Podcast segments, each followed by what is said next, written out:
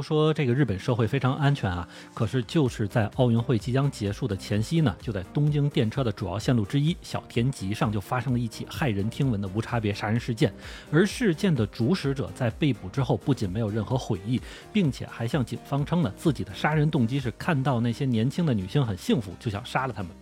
不过，当发生这种杀人案件，甚至是这种无差别杀人案件之后，惩戒凶手固然是非常重要的一个事情，但另外一个问题就出现了，那么就是究竟是什么引发了这样的行为？您正在收听的是《下站是东京》，我是在站台等你的八尾。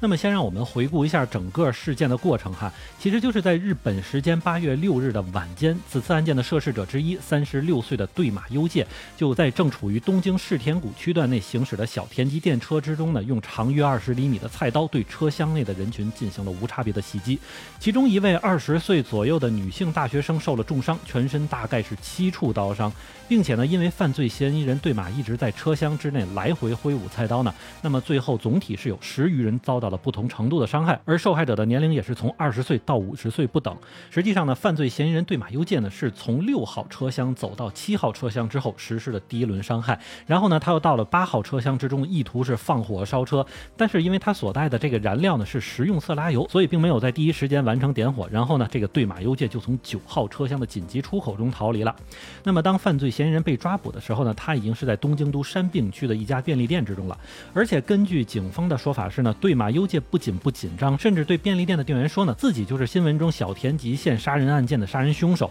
那么随后也是在被警方逮捕之后呢，又对警察说：“我是觉得自己逃跑太累了哈。”以及那句就在新闻中非常为人惊诧的话，就是看到幸福的女性，我就想杀了她们。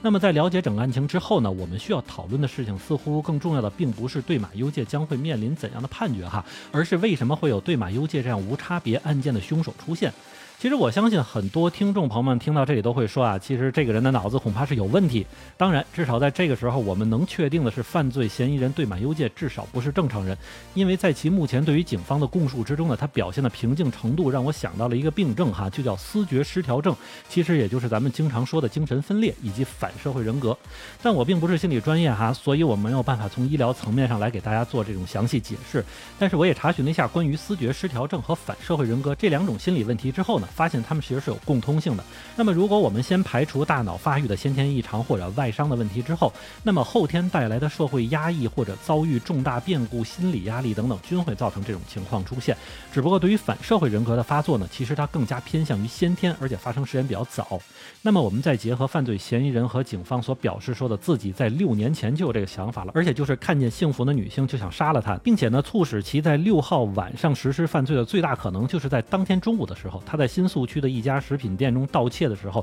又被一名年轻的女性店员发现之后报警，所以呢，可以猜测已经三十六岁的对马优介并非是那种先天反社会人格，而是因为人生失败所发生的一些心理变化所导致的这次惨剧的发生。但是如果我们一味就说日本社会压力大，所以导致了对马优介变成现在这样的，我个人觉得其实也是不公平的哈。因为严格的说呢，日本目前社会中呢，从一般生活到就业氛围，其实已经很多年没有特别大的变化了，并且我们常常认为的自自杀率和社会压力关系可能更多应该被归纳于文化教育层面，因为日本长久以来的这个个人习惯教育上是不给人添麻烦，所以基于这个层面所产生的压抑情绪呢，应该还是比较明显的。相反，工作层面的压力近几年还有减轻的趋势。不过我们也得说啊，日本社会的年轻人或者应该是中青年一代人群早就进入这个躺平年代了。之前我们总说的宅文化呀、宅男呀这样的词，更多就是从这些方面而来。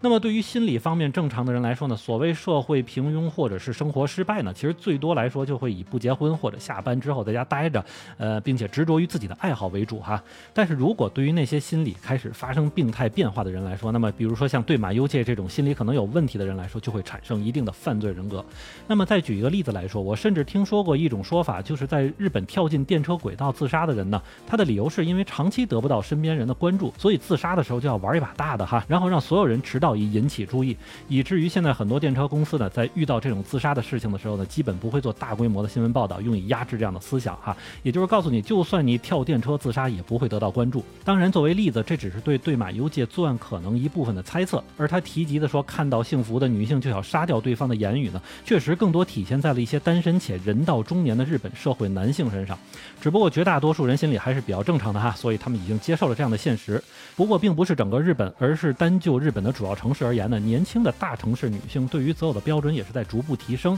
另外，近几年日本的国内婚姻的男女双方也是多趋于现实化以及物质化。那么也是由于这些原因所造成的社会失败一族心理的压抑程度，咱们就可想而知了。当然，这种失败未见得是这种社会选择性失败哈，往往还多属于个人选择性的。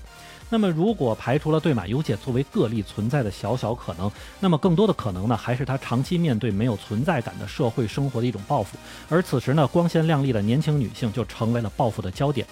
那么也是由于此次的时间问题呢，我并没有更多的去找到同类案件作为佐证哈。但是日本上一次的无差别杀人案件呢，就是发生在川崎，而凶手当时就是对小学生下手，十七名小学生和两名成年人就在等校车的时候被袭击了。那么作为日本政府方面呢，恐怕会在未来一段时间严格对电车乘坐呢进行安全检查。但是最需要检查的，我想更多应该还是对于每个犯罪人员动机的考量，并且从根源上避免下一次危机，才是社会安全的重中之重啊。感谢您收听下站是东京，我是在站台等你的八尾。